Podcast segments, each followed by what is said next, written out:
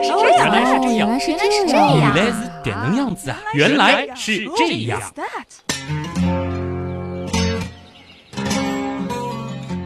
欢迎来到原来是这样，各位好，我是旭东。我是姜文，上周的节目呢，我是和紫菱聊了花儿为什么这样红。还唱起来了。嗯，你听了是吗？最后的彩蛋，希望没有吓到大家啊。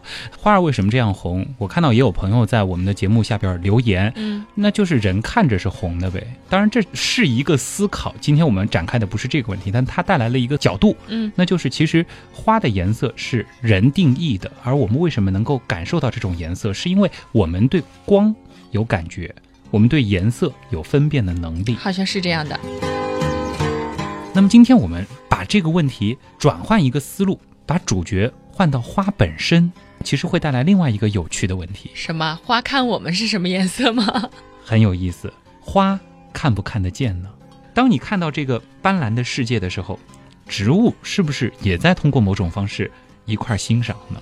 植物它有没有感觉呢？嗯，好像有点意思。嗯，植物能看得见吗？这其实是一个很好玩的问题啊。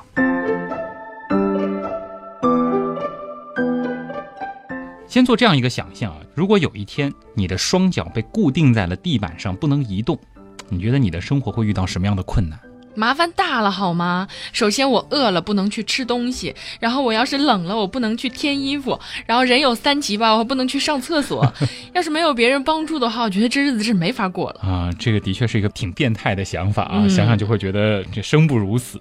可是你有没有想过，这样的生活方式，植物们正在经历啊，天天如此、好像。是，那么植物和动物最大的区别，其实就在这个动上啊，因为植物它不能够移动啊，被捆住了双脚，但是呢，它依然能够很好的生存。那么从某种意义上来说，植物或许是比许多动物更为复杂的生命体。哎，你这样一说，好像马上对植物们就肃然起敬了，感觉它们比我们高级好多。啊，当然这其实没有办法类比啊，因为植物和动物它本来就是两套体系，在生命之树上我们很早就分家了。嗯，但是反过来又不得不说，在很多方面，植物和我们还是有着许多共同点的。比如说，植物也有它的视觉体系，当然这得打引号。我发现你一直在暗示、明示告诉我，植物是能看到的。嗯，它是不仅能看到，而且还能看到我们所看不到的。这么牛吗？比如说，植物它能够看到紫外线、红外线，这一点我们就看不到。嗯，反过来呢，也有很多东西是我们能看到的，植物是看不到的啊。比如说，植物就不能像我们一样看到具体的图像啊，这个显而易见。它不会知道我长得有多么像大叔啊，姜文长得有多么的萌妹子啊。哎呀，别闹了，明明写的是旭东长得有多帅。但是不可否认啊，植物呢有它独特的视觉，它是能够看到光啊，更确切的说，其实是感知到光啊，而且呢，它其实能够分辨光的颜色、光的方向、光的强弱以及光的照射时间。哎呀，我突然想到了向日葵，哎，就是这个它能看到光，我是相信的，因为对它总是在找太阳嘛，对吧？嗯，它的根紧紧地束缚着它，但是它总是向着太阳转动。它的外形已经改变，爱却永不改变哇，朗诵的不错啊，可这是什么段子呢？啊！这个是摘自古罗马诗人奥维德的《变形记什么时候变得那么文艺了》，？一直很文艺好吗？那咱们说回正题啊，刚刚说到向日葵，嗯，其实呢，不仅仅是向日葵，绝大多数的植物都是有向光性的啊，它的这个特性，就是说它长着长着就会朝着光源的方向弯曲。这个其实在初中生物课的时候都应该学过啊，老师呢也一定会说到达尔文的那个经典的实验，就是如果咱们把植物顶上的那个茎尖儿给摘除，或者说罩上一个不透光的小帽子，它就不会弯曲了啊，直直的长。由此呢，也就证明了植物感受光的部分是在它的顶部。哎，也就是说，植物的眼睛和我们一样，也是长在头上的，而且如果把它们的眼睛蒙住，它们一样会抓瞎。没错啊。那么植物在我们说看到光之后啊，它又是怎么让自己弯曲的呢？那这个行为如果是发生在咱们人类身上，我们先来回忆一下，我们是怎么做的？当光进入到我们的眼睛之后，会形成视觉信号啊，这个信号呢会传输到丘脑，然后再投射到位于我们后脑勺部位的视觉皮层。之后呢，信号会传输到位于我们头顶部的运动皮层。于是呢，我们就会做出伸手去握眼前的杯子，或者是接住迎面飞来的球这样的动作。嗯，这些内容其实我们之前是说过的，如果不记得了呢，那么就出门左转复习一下《大脑是家大公司》那一期。嗯，说完人，咱们再来看看植物。它是怎么做的啊？嗯，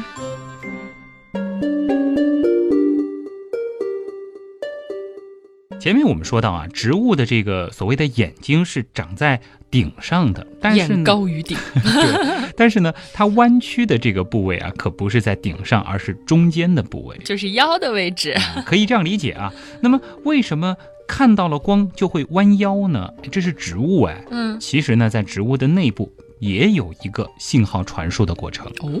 当植物的茎尖儿接收到光之后啊，它就会把这个信号往下传，传递到中部的位置，告诉在那儿的值班长啊。假想一个这样的形象，嗯，那么你该往左边弯了。值班长在接到指令之后呢，就会给右侧的细胞发放一种叫做生长素的营养品，鼓励它们加油生长。那么吃了这些营养品的细胞呢，当然长得就更大了啊。所以慢慢的，右侧的细胞开始变大，左侧的细胞还是小小的，那么自然它就会往左边弯曲了啊！原来是这样一个过程，感觉好像和我们处理信息差不多呀，虽然用的方法不太一样。的确啊，虽然说没有大脑，没有神经系统，但是植物同样能够把光信号转化成调控生长的种种指令，只不过呢，它们好像没有办法把。光信号转化成具体的图像，但谁又知道呢？也许再过几年，就会有植物学家们发现，原来植物它真的也存在那种看到图像的情况。哈哈。像你前面说的，植物不仅能够看到光，还能分辨颜色，那这是真的吗？它们真的能看到这个五彩缤纷的世界吗？恐怕要说五彩缤纷不太行啊。虽然说植物能够接收的光谱范围要比我们人类宽很多，但是在识别上呢，它主要就两种光，嗯，蓝红。不过呢，这两种光啊，对于植物来说却至关重要。它们靠蓝光来知道向哪个方向弯曲，而靠红光干嘛呢？测量夜晚的长度。而这个测量结果又直接关系到植物的生长和开花。哎，分工这么明确啊？那是不是就是说，蓝光让植物知道向哪一边弯曲，而红光呢，告诉植物什么时候开花？就是这样。哇哦！我们知道啊，植物对光照的喜好其实是不一样的。嗯，有些植物呢，它就喜欢长时间的光照；有些呢，它比较喜欢阴暗一些的环境啊。所以呢，我们就会有。长日照植物和短日照植物的区分，一般来说呢，我们把每天光照超过十四个小时才能开花的植物称为长日照植物。比如说鸢尾、大麦，它就是长日照植物。嗯，那如果白天时间太短，夜晚时间太长，它就不能够正常开花，只会不断的长个儿。嗯，就是因为光照的时间不够，对吗？从字面来理解，好像的确是这样啊。长日照当然就是需要足够长时间的日照，但是真的是这样吗？接下来一段呢，大家要仔细听啊，因为会有那么一点搞脑子。哎，我觉得听我们原来是这样节目的朋友，其实应该早就已经习惯随时进入备战状态了。是啊，多动脑是一个好习惯啊。咱们就拿鸢尾这种植物来举例子啊。鸢尾呢，刚才说过是长日照植物，对，所以呢，在大冬天昼短夜长的季节，它是不会开花的。嗯，但是呢，科学家们在实验当中却发现了一个很奇怪的现象：如果我们在半夜里给鸢尾一个红色的闪光，只要几秒钟就好。一段时间之后啊，这种鸢尾居然开花了。嗯，等等啊，让我理一下思路。鸢尾是长日照植物，它需要的光照时间是比较长的。但是到了大冬天呢，白天的时间比较短，它就不会开花。可是如果在夜里给它照红光，那么就相当于是增加了它的光照时间，对吗？但是这个时间非常短，只有几秒钟啊。嗯，哎，也是啊，在总时间上没有增加多少，只是增加了几秒钟，好像离十四个小时的长日照标准还有点远。但是鸢尾开花了，为什么呢？哎，这个已经很奇怪了啊！但是奇怪的事情还没完。如果说我们调整一下实验啊，在给鸢尾照射了几秒钟的红光之后啊，紧接着又给它照射远红光啊，这就是波长比红光略长的一种光。结果发现啊，这鸢尾它又不开花了。这么任性，又不开了。但是如果在远红光之后再给它照红光，结果它又开花了，再照远红光又不开了啊，因为它晕倒了。照来照去，到底是开还是不开啊？这不是闹着玩吗？你说把开关摁下去就开花，弹起来就不开花，是这样吗？太有意思了。你别说，还真有点开关的意思啊。这个开关其实它有一个名字，嗯，叫光敏色素，敏感的敏。它呢是植物身上的一种光受体，当红光照射的时候呢，这个开关就被激活了，而远红光则会让光敏色素失效。至于为什么是红光呢？因为光敏色素它只对红光敏感。研究人员曾经试着给鸢尾照过蓝光、绿光等等别的颜色的光，都没有反应，所以才知道红光会影响植物的开花。而事实上呢，在自然界当中啊，任何植物在白天即将结束的时候看到的最后一抹光都是远红光，它告诉植物们该休息了。然后呢，第二天早晨，红光又会把它们给叫醒。叮铃铃铃，快起床啦！嗯，至于为什么会有远红光和红光呢？这个咱们有机会的时候和大家讲日出日落的时候又一个坑啊，再和大家补完啊。回到咱们的主题，所以呢，植物它真正的休息时间是取决于最后一抹远红光出现的时间，它就好比是一道入睡的指令，让植物们都去睡觉。而清晨出现的红光则是个闹钟，它把植物们从睡梦中叫醒。如果这一夜安稳，就能够一觉睡到大天亮，而且睡够了足够长的时间，那么它就会开花。相反，如果半夜里经常被闹铃闹醒，睡不安稳，那它就不会开花了。当然了，还有另外一种情况，就是每次闹钟刚响，就有人把它给摁掉，这就相当于每次照射红光之后，立即再照射一个远红光，因为摁掉比较及时，不会把植物吵醒。所以对他来说呢，就好像什么事情都没有发生过，就和第一种情况一样，该开花的还是开花，不该开花的就不开。哎呀，好复杂呀！可是你们这样真的合适吗？让我们小花好好睡觉不好吗？我记得之前在讲我们为什么会做梦的时候啊，也说到过，说为了研究人们做梦的时间，就把人一次次从梦里叫醒。然后现在对植物又是这样，真是太过分啦！让不让人和植物们好好睡觉了？这里呢，的确应该给像是鸢尾以及经常被拿来做研究的，比如说拟南芥啊、菟丝子颁发小红花啊，以表彰他们为科学事业做出的巨大贡献。真的想想做植物也是不容易啊！哎，那照你这么说，我们是不是就可以通过控制红光和远红光这样的一个开关，想让植物什么时候开花，就可以让它什么时候开花呢？哎，这的确是我们人类正在使用的一种技术啊，让某些植物在特定的时间开花。比如说，在西方，很多人在母亲节的时候呢，会送菊花。嗯，可是母亲节在春天啊，菊花通常是要到秋天才开，那怎么办呢？这里呢，我们再来动动脑筋啊。嗯，我们先来想一想，在秋天开花的，它是长日照植物还是短日照植物呢？应该是短日照，因为秋天好像就开始夜晚比白天长了。嗯，秋分之后啊。嗯，那么也就是说，如果要开花，就需要比较长的睡眠时间，对不对？对。那么反过来，如果我们不想让它在秋天开花的话，应该怎么做呢？那就不让它好好休息，给它照红光。嗯，让它觉得白天很长。对。那这样一来，它睡眠不足，不会开花了。然后呢，到了母亲节的前两周啊，晚上呢就不给他开灯了，让他好好的睡。这样一来呢，等到母亲节前夕啊，就全都开花了。哎呀，整个冬天都不能好好睡，可怜的花儿们，真的不会神经衰弱吗？你要这样说呢，似乎是有那么点可怜啊。啊不过呢，姜文你也不用太担心啊，毕竟呢，植物它没有大脑，它可能会有些小小的困惑。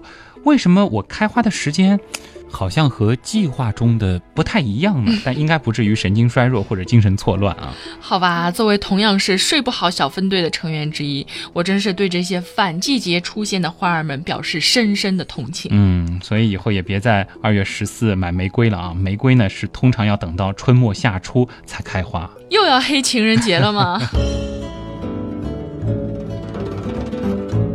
所以现在你知道究竟是什么决定了植物的开花时间吗？是它们的睡眠时长。对了啊，植物开不开花呢，并不在于白昼的长度，而在于连续的黑夜的长度。对于自然界当中的植物呢，它们可以通过白天与夜晚的长短变化，知道是春天来了还是秋天将至。当然了，它们也可以通过对光的感知，形成昼夜节律生物钟。嗯，生物钟，植物也有生物钟吗？嗯那如果说我们人为的改变了植物的昼夜周期，那不就打乱它们的生物钟了？对啊，你想“生物钟”这个词用的是生物钟啊，而不是动物钟、啊。对呀、哎，当然会啦，就像我们人会有时差反应一样，植物呢，它真的也会出现昼夜颠倒的情况啊。比如说呢，像含羞草科的一些植物啊，像是含羞草、合欢等等，它们的叶子呢，在正常情况下是会在傍晚合拢，早晨再张开的。那么，如果我们人为的打乱了它的光周期，就会出现白天合拢、晚上张开的现象。但是这种错乱呢是暂时的，在一段时间之后啊，它们又会根据新的周期重新调整到白天张开、晚上合拢的状态，就像咱们倒时差一样。而有趣的是呢，植物在倒时差的时候，不会像我们一样发脾气。植物都是好脾气的，这一点我们应该向植物们好好学习。嗯。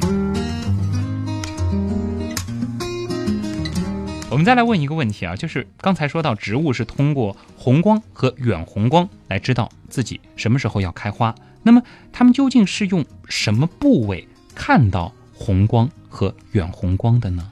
啊，不是前面说的茎尖吗？不是一开始就说植物的眼睛是长在头顶的吗？刚开始呢，其实科学家们也是这样认为啊，嗯但事实证明并不是这样。嗯，他们做了一个实验，通过控制植物被光照的部位来寻找感受红光的位置，结果发现啊，照射任何一片叶子都可以调整整株植物开花的时间。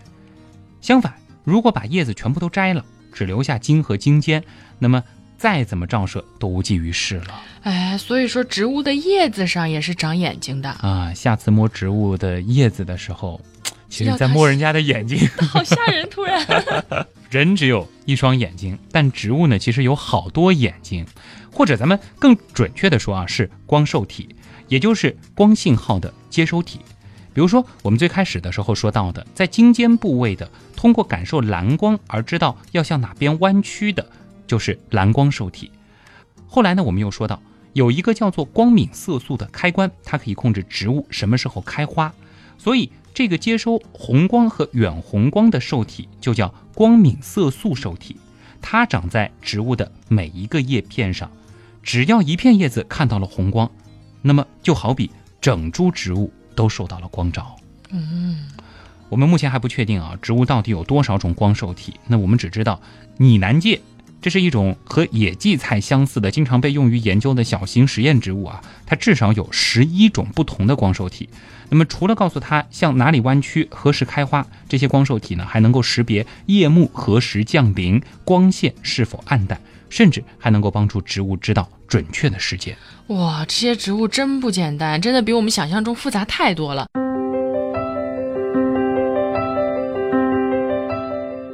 但是我突然想到一个问题，我们人，比如说有的人会失明，嗯看不见东西，植物会有吗？如果植物失明了，会发生什么样的情况呢？嗯，这是一个很有意思的问题啊！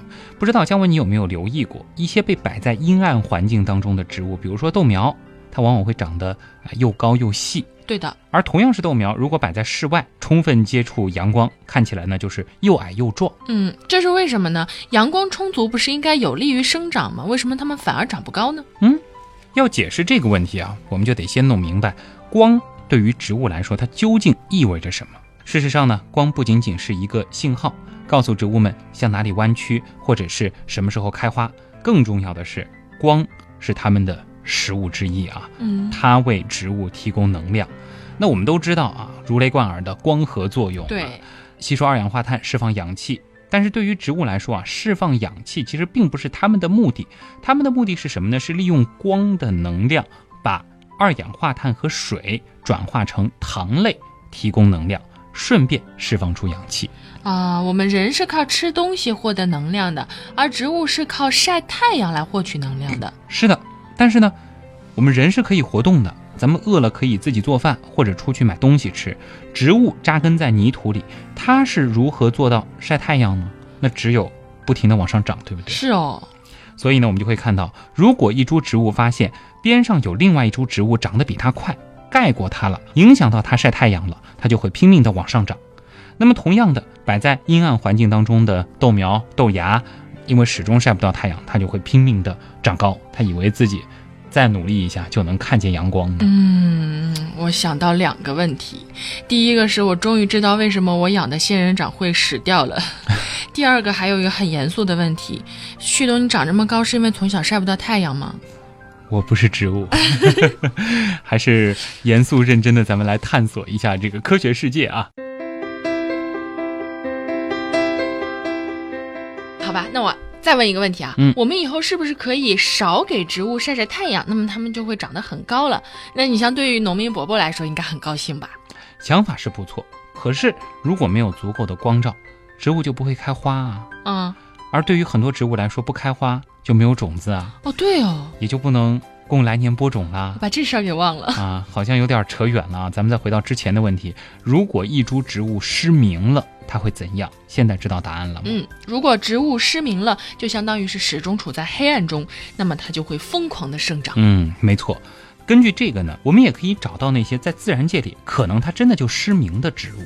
嗯哎，比如说，我们可以观察有没有一株植物的幼苗在强光的照射下，它仍然长得很高，那很有可能它就是先天性失明了。好可怜哦。那其实呢，科学家们也可以通过对这些失明植物的研究，或许能够发现更多关于植物视觉的奥秘。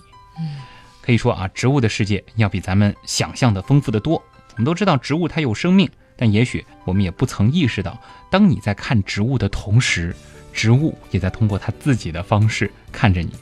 虽然它们不能够移动，但它们无时无刻不再观察周围的世界。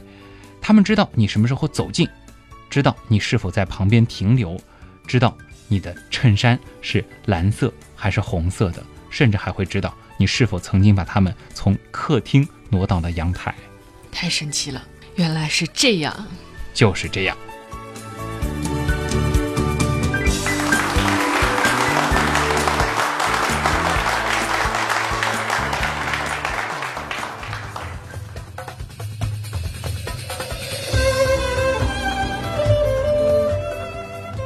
后一段真的好神奇哦！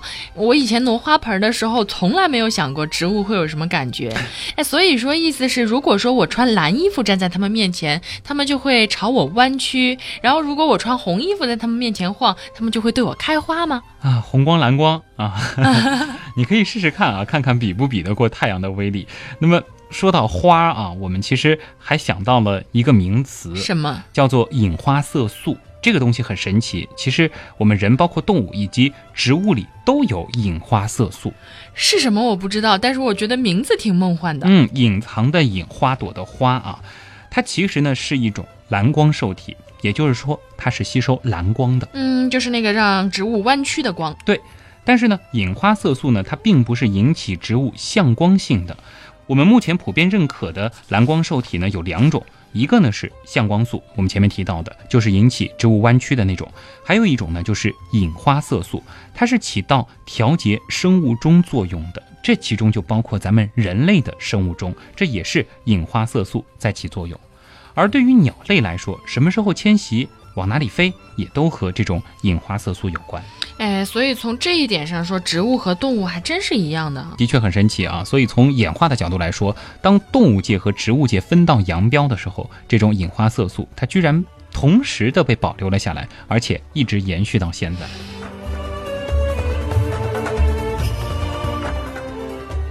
嗯，但是既然是调节生物钟的，为什么要叫什么隐花色素啊？感觉好像不太搭哎。说起这个名字呢，背后还有小故事啊。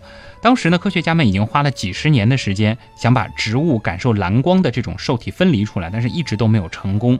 它呢，就像一个隐蔽或是隐藏的存在，让科学家们找不到它。于是呢，就有一个科学家叫格雷瑟尔，他就提出了干脆我们就把这种不能确定的光受体叫隐花色素啊。啊，隐花色素这个名字就这样诞生了啊。后来真的找到这种色素了，也就继续沿用这个名字了，也让很多科学家比较郁闷啊。现在这个隐花色素虽然已经不再隐蔽了，我们已经知道它是什么了，但是隐花色素这个名字已经就成为了正式的科学术语。原来是这样。那这次我们说了植物的视觉，是不是接下来还会有植物的嗅觉、植物的触觉等等等等？嗯，你可以继续脑洞下去，说不定这些都会有啊，大家可以期待一下。嗯，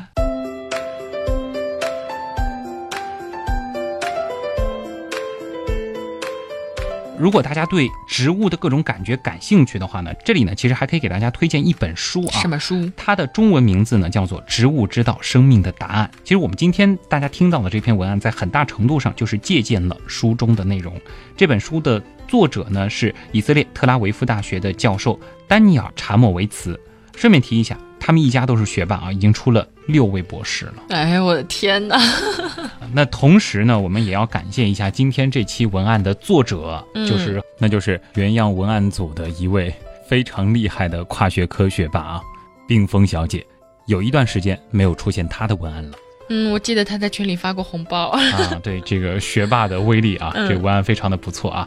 而且他很厉害的一点就是脑科学方面的、心理学方面的以及很多生物方面的知识都非常的熟悉，所以他的文案呢也体现出了一种跨学科的特点。同时呢，也再次感谢所有热心《原来是这样》这档节目的朋友们，啊，为《原来是这样》提供了非常多精彩的内容。嗯，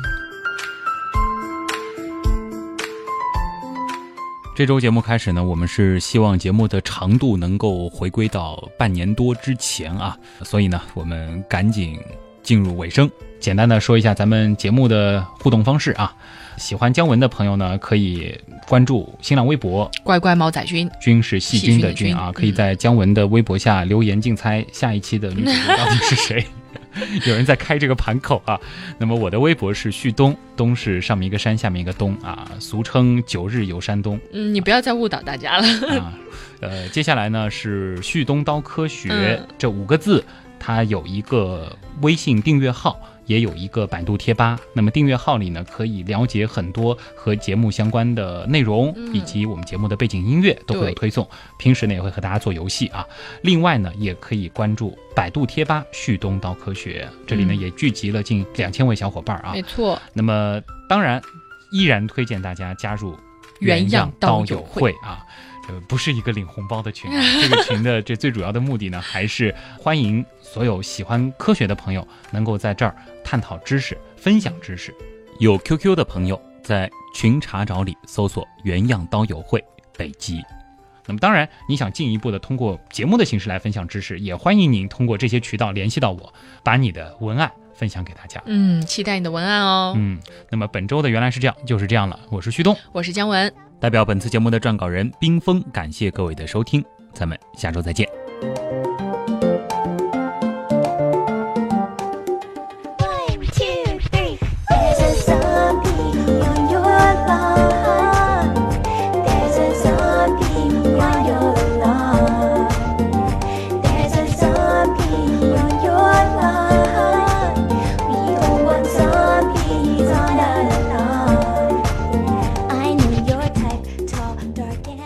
月十四买玫瑰了啊，玫瑰呢是通常要炖的。那我们只知道拟芥兰，这是一种和野荠菜相似的啊，不是拟兰芥。